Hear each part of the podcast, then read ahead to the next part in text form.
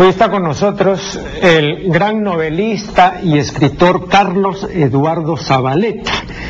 Ha publicado numerosas obras, Carlos Eduardo, eh, y además no solo es conocido pues entre nosotros, sino tiene fama internacional. Es un placer, Carlos Eduardo, tenerte aquí en este programa nuevamente, porque ya lo entrevisté anteriormente en Cable Mágico dos o tres veces. Así es. Acaba de publicar su libro El gozo de las letras, ¿no? Ensayos y artículos de 1952 hasta el 2001.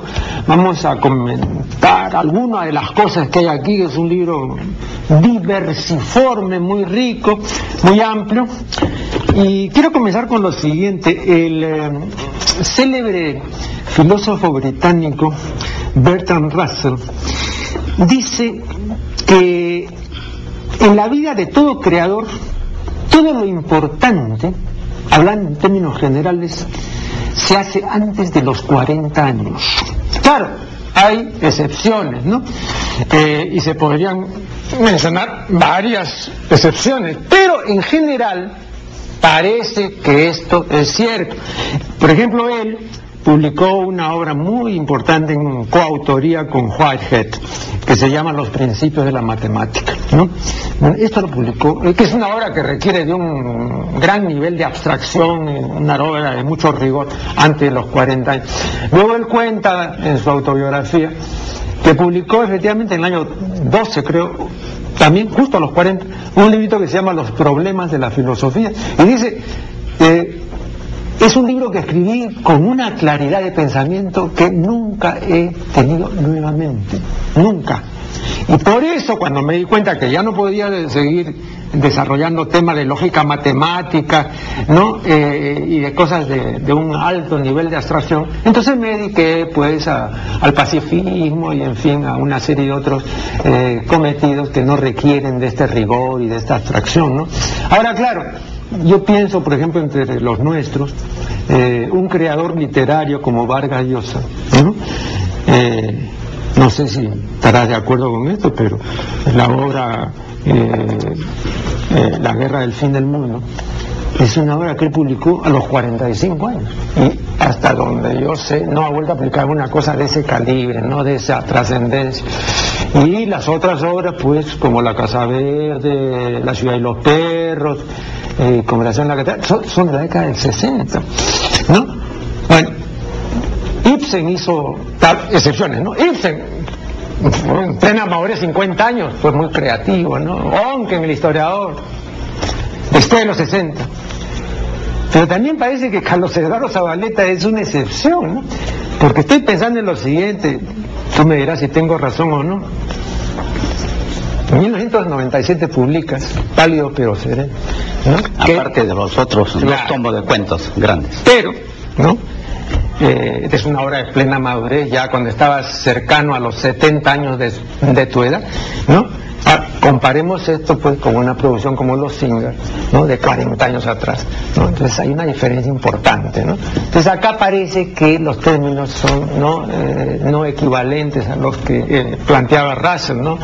De que todo lo grande se hace entre los 40. Entonces yo quisiera que nos comentes eh, algo sobre este.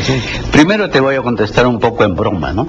Si estuviéramos entre amigos, entre amigos de la sierra, te dirían pues que esas teorías, etcétera, no han tomado en en nuestros, nuestros pelos hirsutos de indio que están debajo de la, esta apariencia blanca. De tal manera que hay otro mundo, otra energía que se manifiesta en formas distintas y en edades distintas. En cuanto a Russell, me acuerdo mucho de ese libro que me encantó, ¿Por qué no soy cristiano?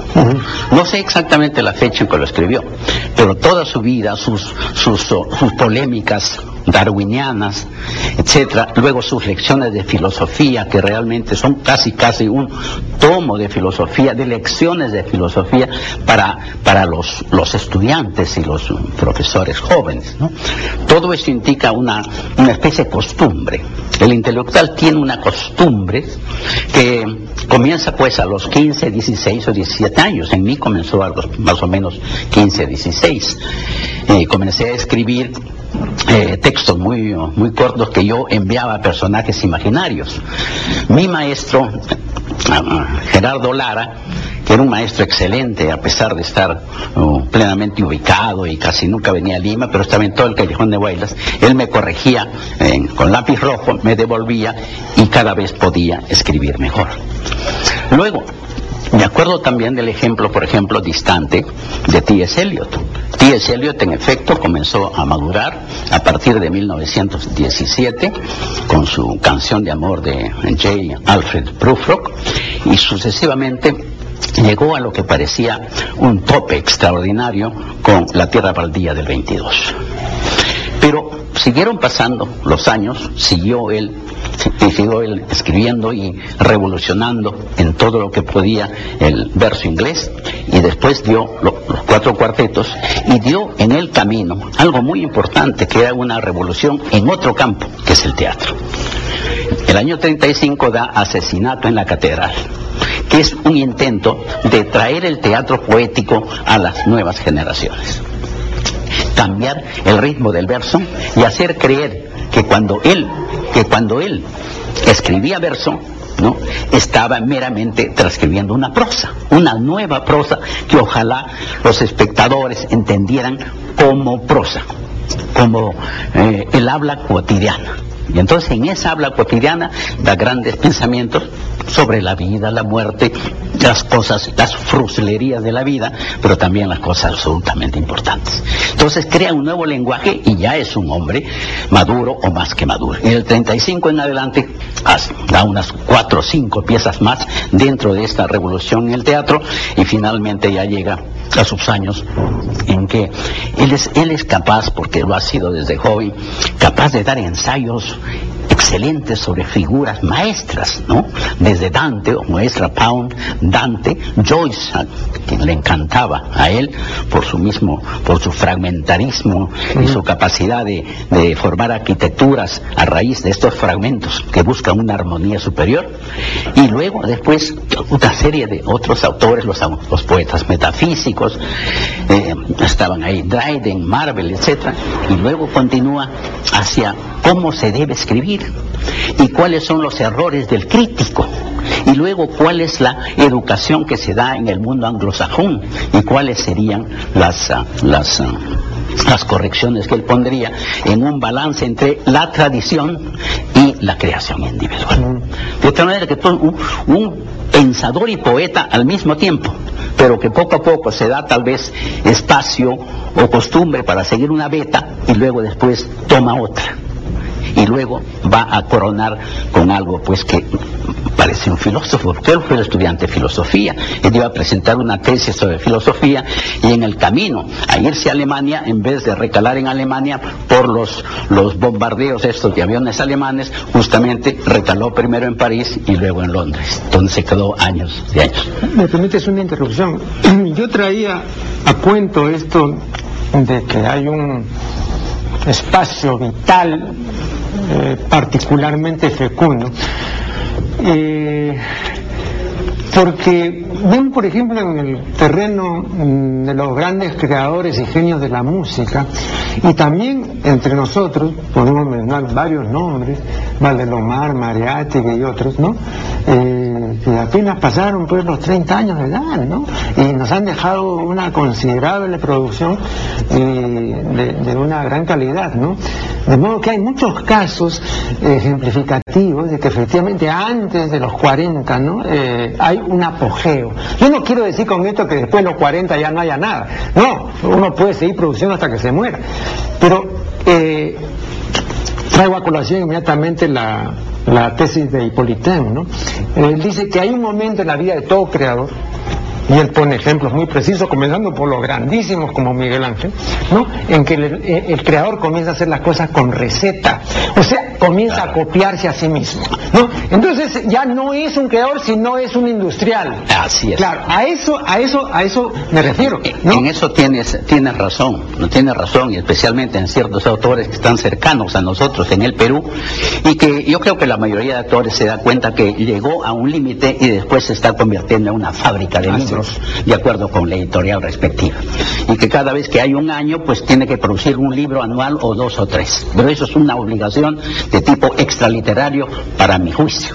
No es necesario. Será productor de libros, etcétera, etcétera, pero no será pues un literato que conmueva al lector literario cada dos, cada tres o cinco años, que a veces es imposible. Pero también hay el ejemplo contrario que es el de Martín Adán. Martín Adán, con su casa de cartón, llegó a un nivel altísimo en la prosa. Luego después de un interregno comienza con la poesía lo mejor de ella, dedicados a Chopin y todo lo demás, y llega a las alturas de Machu Picchu, mm. ya mayor, ya mayor, ¿no? Evidentemente que esto tú sabes que no es, no está regido por una, por una tabla rasa, sino que hay, hay excepciones. Pero en general estoy de acuerdo contigo. Sin embargo, en mi caso, eh, parecería, sin duda, no, no, estoy consciente de esto, pero parecería que lo que más me gustó en mi primera etapa fue el cuento el cuento, un poco la traducción, pero también el cuento. Y entonces ese cuento di porque me salía más fácilmente que la prosa y porque no veía alicientes en cómo publicar novelas. Era muy fácil publicar cuentos, hasta en, las revistas y periódicos, pero no se podía publicar novelas. Entonces, de ahí la reticencia, ¿no? Y tal vez el temor, etcétera, etcétera. Pero cuando ya yo coroné unos cuantos libros de cuentos, me dije muy bien, como un reto, porque todo cuentista tiene, siente un reto que es el de la novela larga, y todo novelista ojalá sintiera el reto del cuento, porque sería bueno que se, que se, que se redujera, ¿no? Entonces ya me di cuenta de eso y comencé con las novelas. Sí, tarde sí, las novelas largas, pero la novela corta siempre fue un amor mío juvenil. Con, el cínico cuando tenía 19 años, con el, las, los Ingar que tú has mencionado, ¿no? Muy, muy joven. Y, y ya después de un interregno, ya dieron las novelas a partir del 74. De tal manera que eso... Vamos a seguir dialogando eh, con Carlos Eduardo. Una brevísima observación. Todo eso era antes de que cumpliese los 30 años, ¿no es cierto? Porque sí, los sí, pues era cuando tenías usted 28. No, 55, ¿no? Sí, 27, 28. Bien, vamos a hacer un corte y ya regresamos. Seguimos dialogando con Carlos Eduardo Zabaleta. Como tú sabes, Julio Ramón Ribeiro decía, entre otras cosas, que hay tres maneras de relacionarse con la literatura. Vivir de la literatura, vivir para la literatura y vivir con la literatura. Él decía que su relación era esta última, ¿no?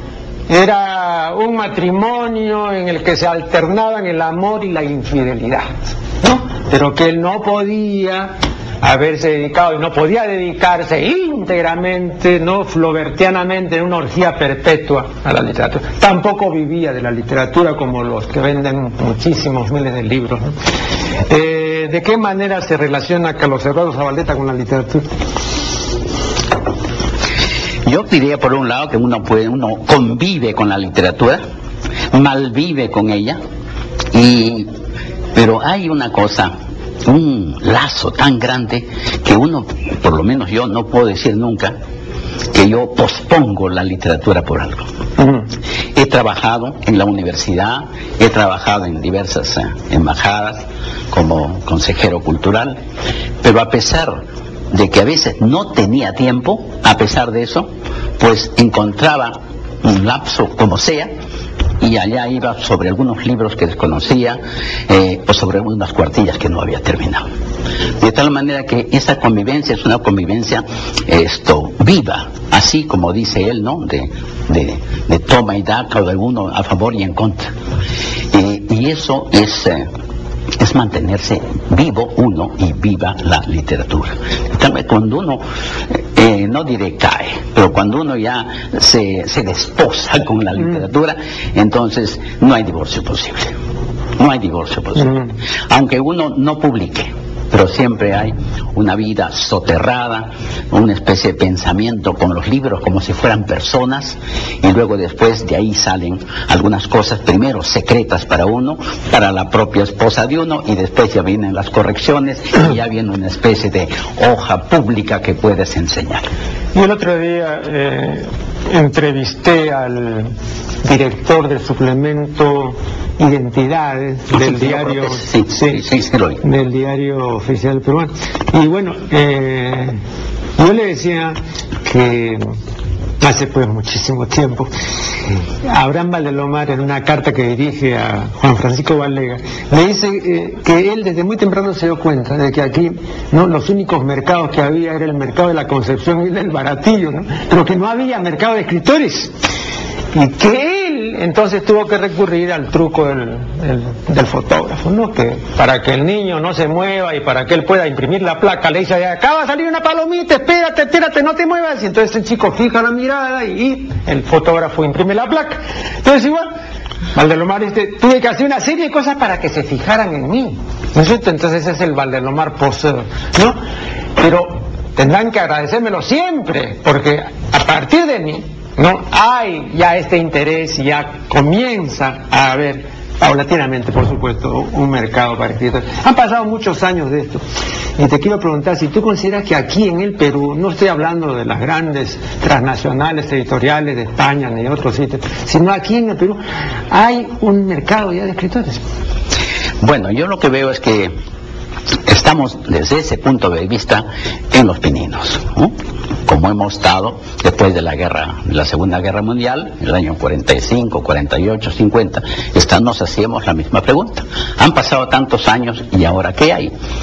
Hay grupos de jóvenes escritores que tienen sus libros en la mano y la mayoría de ellos pagan por publicarlos. Mm. O si no, se van por ediciones muy pequeñas y buscan el favor y la amistad, sobre todo la amistad de algunos eh, comentaristas que están en diversos diarios y cuando él da, eh, presente el libro y está todo muy poblado, la gente, la recepción es muy buena aquí y allá y suena, por una semana suena el libro. Pero después eh, no veo carreras literarias que se cimenten sobre esos primeros libros, ¿no? Algunos tienen que dedicarse a trabajar administrativo, otros a la televisión, otros a la radio, en fin. Estamos casi, casi como nosotros cuando empezamos. Entonces, casos como el de Bryce y el de Vargas, esos serían atípicos.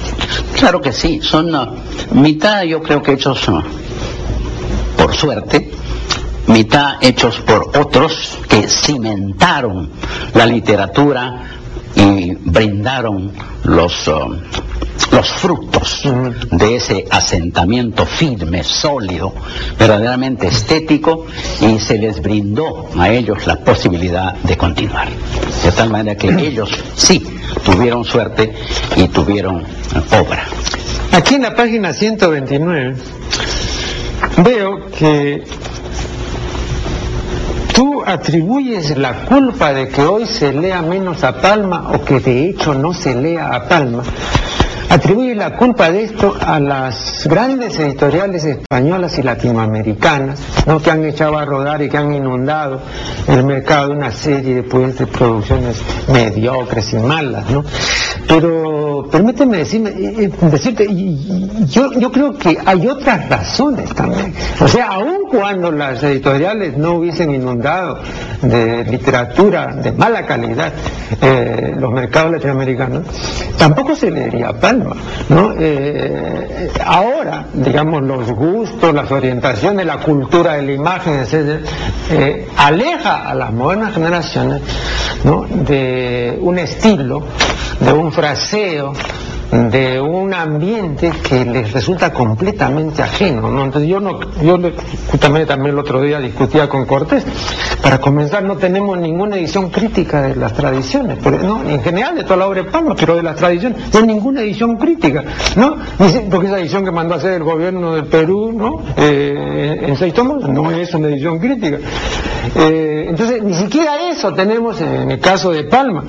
Eh, y habría pues que dar una, una edición pues con, notas, ¿no? Con, una serie de cosas a pie de página para que la gente sepa, ¿no? Qué cosa significa soponcio o eh, cuál es el sentido en que emplea Palma el verbo imponer, ¿no? En el sentido de entérese usted, impóngase la noticia, y por eso lo, repetía a veces, ahora, ahora no usamos ya esos términos. Entonces no sería fácil, aún cuando, repito, no estén los libros españoles aquí, no sería fácil. Y creo que el alejamiento es un alejamiento natural, ¿no te parece? Bueno, cuando yo escribí ese artículo, no recuerdo exactamente el año que debe estar allí, el año. Ajá, este es el 99. Sí, 99. Sí. Y posiblemente está influido por lo que nosotros pensábamos dentro del Instituto Ricardo Palma. Entonces pensábamos de que eh, las editoriales españolas o mexicanas o argentinas, de las cuales pues mandan aquí sus libros y aquí nos rebotan ellos. No teníamos muchas ediciones contemporáneas, nuevas, españolas, argentinas, mexicanas. A eso me refería, a eso me refería. Ahora, dentro del ambiente del Perú y del natural progreso de las generaciones y de las costumbres de los lectores, es evidente que hay otra forma de ver ahora que no es la de Palma. Pero el ejemplo de Palma es valioso y para mi juicio debería ser mucho más hondo, mm. porque he ahí un escritor que es un estilista, que llega al más alto sitial al que puede llegar un escritor Pocas veces escritores peruanos, y con tanto esfuerzo lo hacen algunos últimos, en las últimas décadas, pueden llegar a este nivel de exquisitez por un lado, de conocimiento lingüístico por otro, de penetración psicológica en su propio pueblo, y de tal modo que son, son maestros y son ejemplares. Desde ese punto de vista, me parece a mí que debiera rescatarse para, para los colegiales, para los, para los jóvenes estudiantes, para los profesores. Mi preocupación es por qué Palma no es más popular en el Perú y sobre todo por qué no es mejor... Eh, mejor saboreado, mejor eh, este, gozado aquí mm. en nuestro país. ¿Por qué? Porque ha habido una, una, especie de alejamiento de este, de este buen estilo, de este laborioso estilo, y no se ha escrito más fácilmente y la gente prefiere este estilo fácil, conversacional, que puede ser provisional. Para mí no es definitivo. Este es un gran autor que aquí nosotros debemos releer y releer. Y para terminar, últimas ediciones de él, evidentemente no han sido, no han sido eh, eh, foráneas, extranjeras, han sido hechas en el Perú. Estuardo Núñez ha dado libros ejemplares. Por un lado, Palma Continental. Ah, o sea, Palma como autor continental, seguido por otros autores de distintos países. Enseguida, eh, tradicionistas peruanos mm. y latinoamericanos seguidores de él y así a su edad, noventa y tantos años, está dando estos ejemplos de devoción y de divulgación de. No, y tenemos además la primera entrega pues de Osvaldo Holguín, ¿no? Sí, sí, sí. que, es una obra considerable. Claro, pero hay que la biografía ya tiene que también que... es que no teníamos tampoco una biografía de esa envergadura, ¿no? Osvaldo Holguín se ha dedicado a eso. Pero además, como tú dices, la edición crítica ya debe empezar, porque todos los materiales están sobre la mesa, sobre la mesa.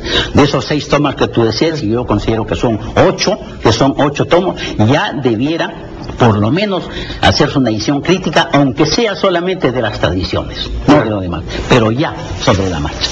Y sobre la tradición vamos a retomar este asunto en el segmento siguiente. Aquí en la página 141 dice lo siguiente, cuando alcanza una tradición de Palma, su mayor éxito es cuando logra un cuento cabal o algo que tienda a hacerlo. Y cuando se queda a medio camino, ha logrado solo un artículo histórico. Bien, pero si la tradición alcanza su mayor éxito cuando logra un cuento cabal, entonces, ¿por qué seguirla llamando tradición? ¿Por qué no la llamamos cuento? Esa es la pregunta. Claro. Y ese es un gusto seguramente de cuentista como yo, seguramente, ¿no? Porque aquel que no lo es goza con la tradición misma, o sea, con este ejercicio lingüístico sabroso, jocundo y, vivo, ¿no? Eh, que es un contrapunto entre la tradición y, el lenguaje de la calle el lenguaje de la calle.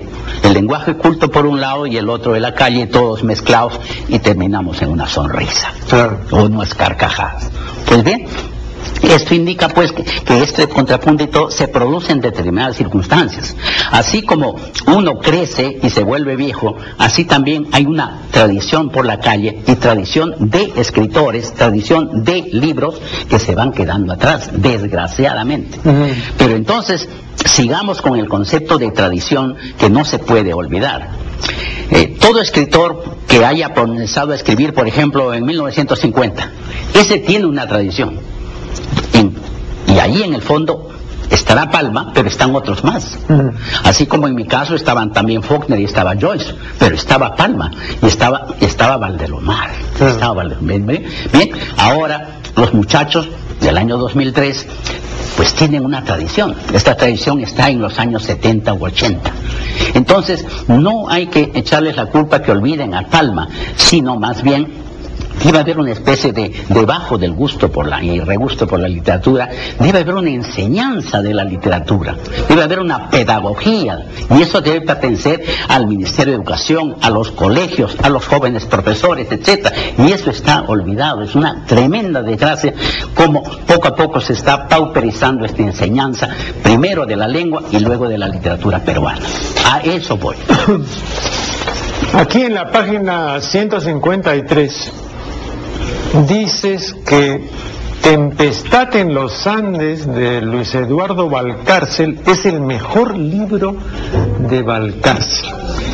Bien, eh, te confieso que me sorprendió esta afirmación, porque la pregunta fluye sola, ¿no? ¿En qué sentido es el mejor libro? Porque comencemos por el principio.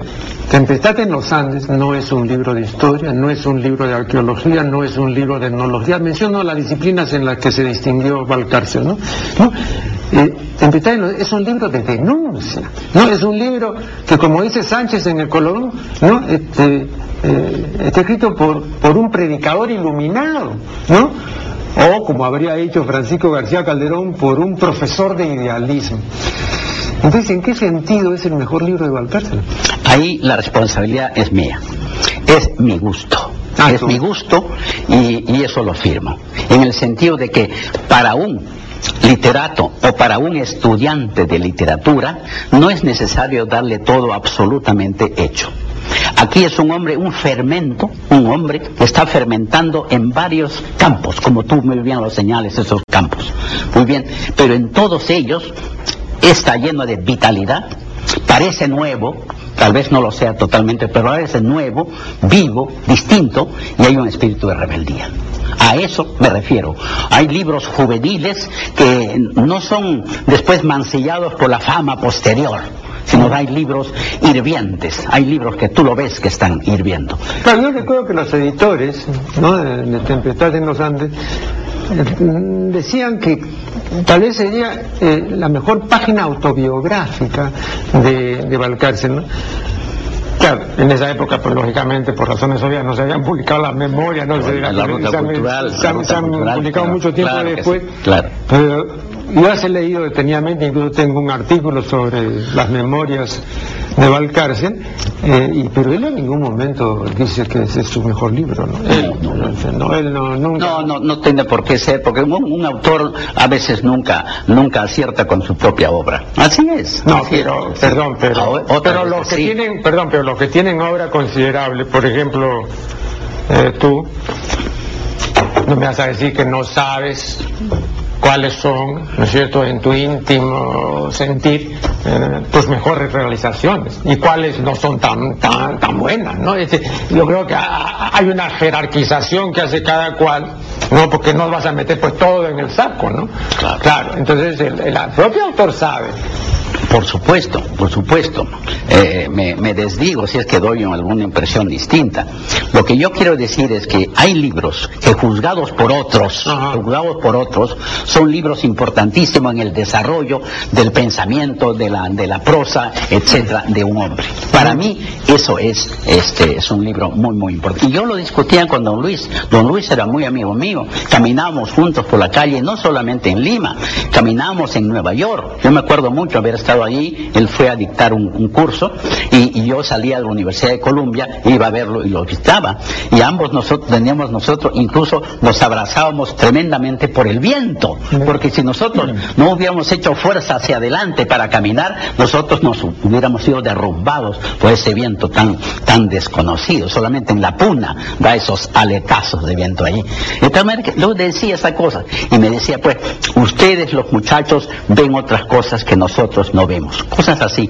Pero en realidad, después de haber leído sus memorias, después de haber leído Ruta Cultural de Perú, después de haber leído incluso algunos artículos formidables de Amauta, es evidente, ¿no? Que lo que digo acá es justamente un, gusto, un sabor mío, ¿no? Un gozo personal mío. Está en la página 168, dices, El mestizo tiene una psicología y una conducta peculiares y rara vez puede acabar su vida en la armonía o en la reconciliación de contrarios. El artículo se titula El mestizo reúne o separa dos mundos. Creo que esta declaración es interesante y podrías ampliarla. Cierto, no he terminado de dar juicios todavía sobre eso, apenas he empezado. Eh, yo soy de, la sierra que apenas creo que seis meses después me llevaron a Chimbote. Entonces yo nací, conscientemente nací al mar y nací a la costa. Luego después fui hacia el centro de Ancash, Pomabamba, Siguas, etcétera, y después finalmente vine al callejón de Huaylas, donde me pareció ya unas poblaciones muy grandes, luego un salto hacia Tarma, que es una ciudad bellísima, y luego ya a Lima, a Guadalupe y a San Marcos. Entonces, mira tú esta, esta, esta evolución, esta evolución que, que permite pues eh, ver cómo se siente eh, no solamente el campesino, que uno desgraciadamente lo conoce un poco de lejos, pero cómo se siente el mestizo por dentro, cómo, cómo sienten los familiares, cómo están los amigos, etcétera, cómo están, por ejemplo, cuando uno va a la Cusco, por ejemplo. El cusqueño siempre dice esos mariconcitos de Lima, porque se siente un rey, este es el primer peruano que hay, es un cusqueño, y para ellos no hay nadie más peruano que ellos mismos. Y los limeños están en segundo lugar siempre para un cusqueño. Ese tipo de psicología, de esto, de esas exageraciones a un lado o a otro, no han concluido en el alma del mestizo. Ahora, perdón, pero acá, digamos, eh, Tú pones un caso, que es el caso de, del Inca Garcilaso, ¿no? Y, ahí me parece que eso está puesto en razón. Pero en otro artículo, donde que se habla de lo mismo... tomado también por uh, Macera, también dice, eso. Sí, sí, sí, sí, Pero no, pero tú suscribes eso. Pero eh, eh, en otro artículo, hablando de esto mismo, pones el caso Matalaché. Ahora yo me pregunto, considerando pues, primero que eso está ubicado en, el siglo XIX a principios, ¿no? 1816. eso en primer lugar. Y luego, ¿cuánto de típico tiene esto? ¿no? Eh, eh, eh, ese es otro punto para que sea representativo, digamos, de esta no conciliación del hijo de padres de razas diferentes, ¿no? Eh, entonces te pregunto... Eh, bueno, él, él como, como algunos artistas, no como todos, exagera un poco. Entonces tiene que exagerar eh, cómo brota ese niño, ese niño que ya desde el comienzo es ilegítimo, desde su concepción, y, además cuál va a ser su fortuna, cuál va a ser su, su vida, si es que va a ser posible unir a la gente o la va a separar como realmente es. Ahora yo he puesto el caso más extremo que es ese, porque frente al indio, y entre el indio y y el blanco, no se dan estas situaciones extremas en la literatura. No hay un hijo de, indio que sea tremendamente rechazado, una especie de rechazo general del hogar, ¿no? como sucede en el caso de Matalache. Esto es un poco más espectacular y teatral, y teatral. Por tanto, hechas esas salvedades, es que ese, ese, ese niño no puede ser recibido por los dos lados.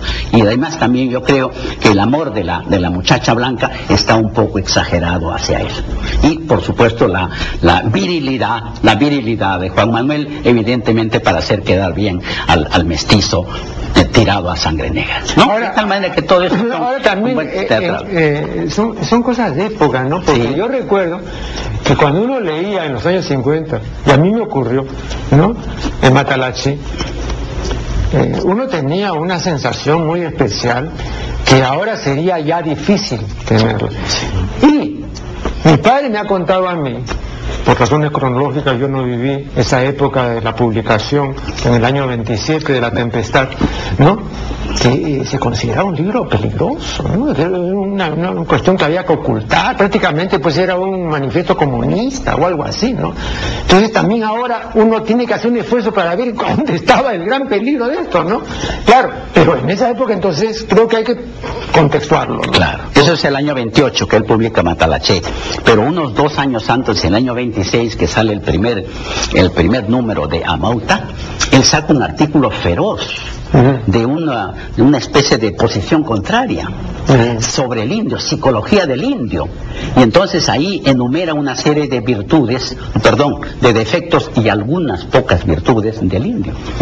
Y el hombre este que está conocido desde cuentos andinos del año 20, una especie de conocedor profundo del alma india, resulta aquí esto mm, eh, suscribiendo toda una especie de, de, de una, una, serie de defectos numerados desde 1 al 70 y después de ahí pone unas pocas virtudes que son tres o cuatro. Mm. ¿Cómo es posible que un hombre que vea tan mal al indio esté considerado, no, eh, o ya fue considerado el año 20 como una especie de un, un, defensor y un conocedor profundo del alma? De tal manera que hay estas cosas que son un poco raras que no se han estudiado todavía.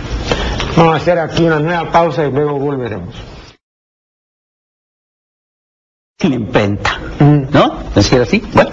Pero eso también indica otra cosa, que al revisar, al oír a Porras, era brillante. Al revisar el texto de Porras no era tanto como al oírlo. Es verdad, es verdad. Pero en algunos textos cuidadosos, como por ejemplo su, su prólogo a los paisajes de, de, de Bagüero, etcétera, etcétera, ¿no?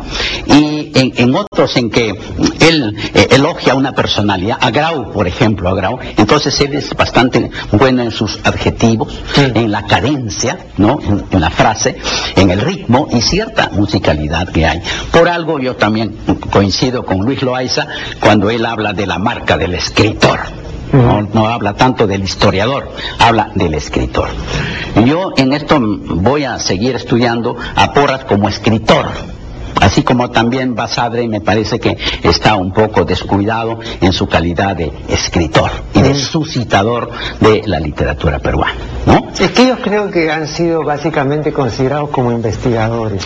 Entonces, eh, los primores de estilo y, y, las grandes frases rítmicas y musicales han pasado a un segundo plano. Además, y eso también se ve pues en los escritores de antes, ¿no? Y, tú que tienes el oficio eh, lo sabes muy bien. Cuando uno se atreve a la frase larga o al periodo, ¿no? Uno tiene que estar sintácticamente muy seguro, porque toda frase larga introduce más de un sujeto. Tú no puedes estar funcionando en una frase, puedes siete, ocho líneas con un solo sujeto porque es una cosa densa, ¿no? Y cuando comienzas a introducir otro sujeto, entonces también introduces otros verbos y todo. Y si no sabes manejar esto, se te hace un masacote, ¿no? Entonces, por eso yo digo siempre, a veces les recomiendo a los alumnos, ¿no? Los cursillos que ofrezco, pues, escriban bien frases pequeñas primero, porque si pueden dominar eso, que no se metan a hacer, eh, porque, ¿no? Que, que, es el vicio incurren muchos de los celebrados novelistas, ¿eh? Cierto. Ah, sí, sí. Es sí. totalmente cierto. Es una especie de eh, arena movediza, un terreno peligroso en que hay que meterse. Sí. Pero por eso, Porras no le gustaban mucho los, las comas, etcétera. Los puntos y comas más o menos, ¿no? Los puntos seguidos lo hacía estupendamente bien, ¿no? Pero evidentemente esto es algo que, no sé, eh, comparar autores en esto siempre es un poco un poco molesto, ¿no? Y no, bueno, acá tú das el ejemplo. Sí, doy el ejemplo, a veces ejemplos ejemplo, negativos, ejemplo. ejemplos negativos, ¿no? Pero que, que, que, uno lo siente, pues. Uno Ahora, lo siente, a propósito pues. de esto, eh, sí. ya que pero estamos... voy yo voy voy después corroborado por por Luis Loaiza, que es un buen estilista, un buen escritor, que habla también de la marca del escritor de Raúl Porras, ¿no? De tal manera que, Veo que dedicas, ahí nos defendemos. Claro, dedicas un artículo a los Salazar Bonde. Así es. Bien, te quiero mencionar lo siguiente. Eh, yo conocía a ambos. Eh, no, no fui amigo de ninguno, simplemente conocido. Conversé algunas veces con ellos. Invité a Augusto a alguna conferencia en, el, en la Asociación de Estudios Humanísticos, etc.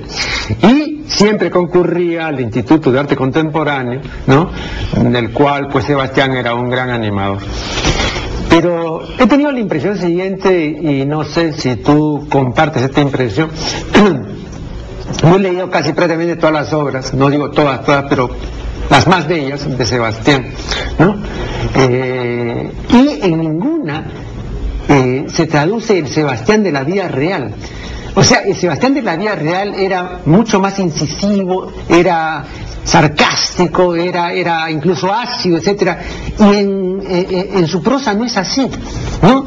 Esa es la impresión que yo tengo, porque yo sí lo he gozado, ¿no? Y era pues eh, algo eh, realmente muy encomiable verlo en acción, yo, eh, ¿no? Diciendo.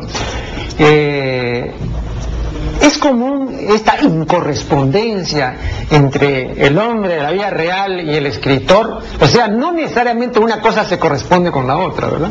Bueno, en algunos escritores, por ejemplo, en Ramón Gómez de la Serna, por ejemplo, pedimos un ejemplo que sí, ¿no? Vida y obra mezclada.